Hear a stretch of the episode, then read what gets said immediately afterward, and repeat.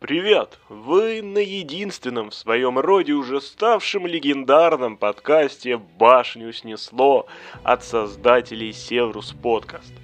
«Башню снесло» — это подкаст, где давний любитель бронетехники и фанат истории рассказывает о малоизвестных, экспериментальных и культовых танках периода двух мировых войн.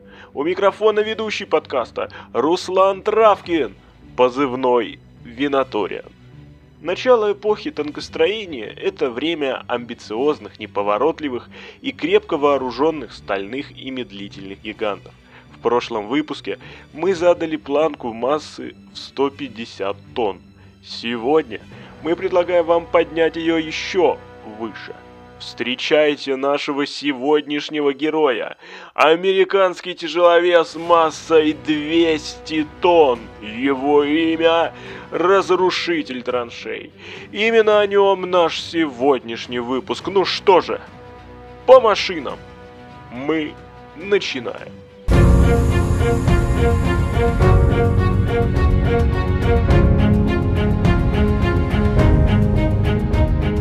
Уже известная нам Holt Manufacturing Company в конце 1916 года вновь решила заняться созданием уникальной по своей массе и по своим габаритам машины. История даже сохранила для нас имена тех инженеров-мечтателей, кто хотел создать этот агрегат. Загусеничное шасси да, в отличие от 150-тонной громадины на 6-метровых колесиках, тут благоразумно решили поставить гусеницы. Отвечали Плиний Холт, собственно, основатель компании, и мистер Элмер Викершем.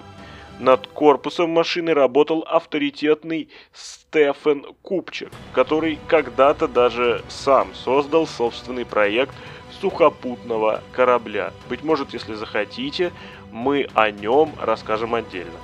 Машину назвали и необычно, и красиво одновременно. Дело в том, что ребята делали танк для преодоления заграждений противника, а также хотели создать очаг огневой мощи, способный двигаться. Первоначально выбранные названия соответствовали этим амбициям. 200 Trench Destroyer, то есть 200-тонный разрушитель траншей, и 200 Moving Ford, или же 200-тонный передвижной Ford. Один из главных вопросов, который мучил конструкторов, заключался в том, где же взять подходящее шасси. Долго думали, искали и в итоге нашли – После того, как Панамский канал построили, а было это в 1914 году, его захотели расширить в нескольких местах, и появилась необходимость в создании огромного экскаватора, который будет эффективно работать с большими объемами земли и песка. Тогда же Холт предложили свой вариант 60-тонного экскаватора с новым шасси. Таким образом, получается, что ребята первоначально не хотели делать боевую машину, но все поменялось с началом Первой мировой войны. Неожиданно возникли затруднения в создании самого экскаватора, поэтому в 1916 году проект шасси для него решили отдать на пробу новой боевой машине. В принципе, над шасси от экскаватора особо не заморачивались, только немного доработали грузоподъемность и удалили все те приспособления на шасси, которые устанавливали под экскаватор.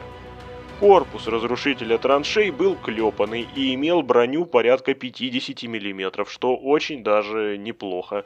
Кроме того, корпус решили сделать максимально простым в плане геометрии, поэтому сделали его прямоугольным. Внутри машины все агрегаты и люди были в едином пространстве, потому что не было полноценных отсеков, кроме легких кожухов. Поэтому в центр запихнули движок и трансмиссию. Над прямоугольным корпусом по центру установили рубку с пулеметами. Любопытно, что пацаны так сильно заморочились, что выкатили целых три варианта их установки, хотя, честно говоря, особых отличий в них не было. В первом варианте прямоугольная рубка занимала треть крыши, во втором варианте Рубка была поменьше, да и пространство покомпактнее. Третьей версии все было как во второй, только рубка предполагалась высокой и двухъярусной. К сожалению, нам неизвестно, какую именно рубку предпочли конструкторы компании Холл. По бортам танка традиционно должны были быть спансоны как с пушками, так и с пулеметами в передней и задней его части. Проще говоря, спереди и сзади в спансоне пушки, сбоку куча пулеметов. Однако возникла новая проблема – двигатель. Изначально инженеры хотели поставить в разрушителе траншей очень мощный и при этом не слишком крупный двигатель, однако и мы сейчас, и ребята тогда понимали и здраво осознавали, что бензиновые установки, способные разогнать 200-тонную тушу из металла с такими размерами, попросту невозможно создать. Забавно, что в документах к танку так и было записано. Двигатель не выбран. Поговорим про орудийную мощь танка. Главный калибр это целых 6 75 миллиметровых орудий моделей «Канон» образца 1897 года. Орудия были закреплены в одинаковых установках с особой маской цилиндрической формы. Получается, что одна пушка была во лбу танка, одна, соответственно, в корме, по одной во лбу каждого спансона и еще по одной в корме каждого спансона. Итого 6. Все правильно. Благодаря грамотному положению орудий танк был опасен на 360 градусов, разве только в нескольких незначительных секторах по бокам имел мертвые зоны. Конечно, не обошлось без того, что некоторые из орудий чуть перекрывали зоны других орудий. Наверное, главным неудобством для экипажа было то, что все эти орудия не могли быстро изменить направление огня. То есть, если цель быстро двигается, то ты либо должен пересесть за другую пушку, либо, будь любезен, поверни весь танк. А это и долго, и неудобно помощь пушкам в танк поставили целых 20 пулеметов от Браунинг модели М1917 с водяным охлаждением. Их расположили следующим образом. Два во лбу по краям от пушки, по одному с каждого борта перед спансоном, по два позади каждого спансона, еще по два в бортах каждого спансона и еще два по краям кормового орудия и, наконец, остальные шесть поставили в рубку. Один во лбу, один в корме и два по бортам. Но и это еще не все. Неугомонные инженеры фирмы Холт решили поставить на разрушителя траншей огнемет модели Трактор Type Mark 1.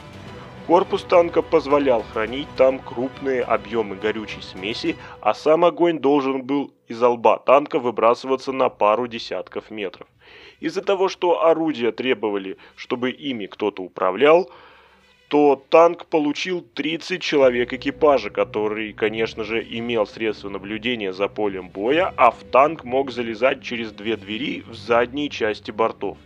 Для 30 человек танк хотели сделать 10-15 метров в длину, 3-4 метра в ширину и 3-4 метра в высоту, а то и больше. Зная массу и габариты машины, экипажу не стоило рассчитывать на высокую скорость. Судьба проекта оказалась в руках американского военного ведомства. Проект танка, завершенный 1917 году проанализировали офицеры танкового корпуса во главе с Джорджем Смитом Паттоном. Он посмотрел и сказал, «Это ваше название передвижной форт не подходит вашей машине, да и вообще ваш танк очень похож на известный немецкий танк А Зибенв. Только ваш танк намного тяжелее и больше. Холд же хотели построить хотя бы опытный образец в 1918 году и протестить его на испытаниях, однако все тот же Паттон справедливо пояснил, что переброска такой машины – дело крайне трудное.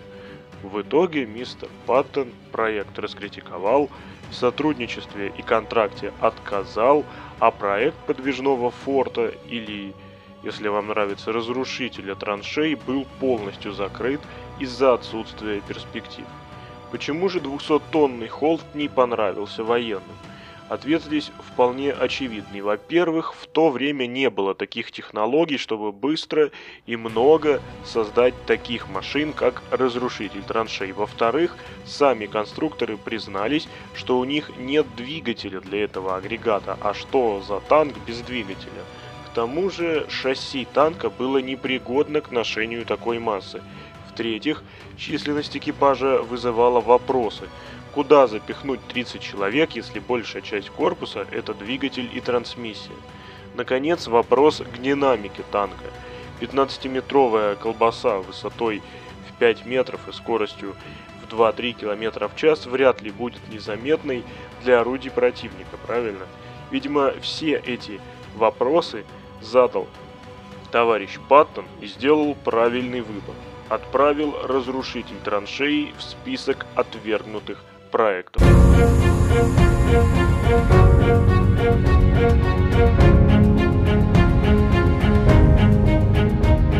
Ну что же, а на сегодня все. Хотите узнать про бронетехнику двух мировых войн еще больше? Подписывайтесь на наш подкаст «Башню снесло» от Севрус Подкаст на всех доступных вам подкаст-платформах. Кроме того, не забудьте поставить лайк этому выпуску, а также подписаться на официальную страничку нашего подкаста в Инстаграм и ВКонтакте, чтобы точно не пропустить ничего интересного. В частности, там вам будут доступны эксклюзивные чертежи и фотографии танков, принявших участие в наших выпусках. Наконец, если вам очень нравится то, что мы делаем, то опять же в группе ВКонтакте через специальный виджет вы можете поддержать наш подкаст материально. Не стесняйтесь, подписывайтесь, а у нас для вас есть еще много всего интересного.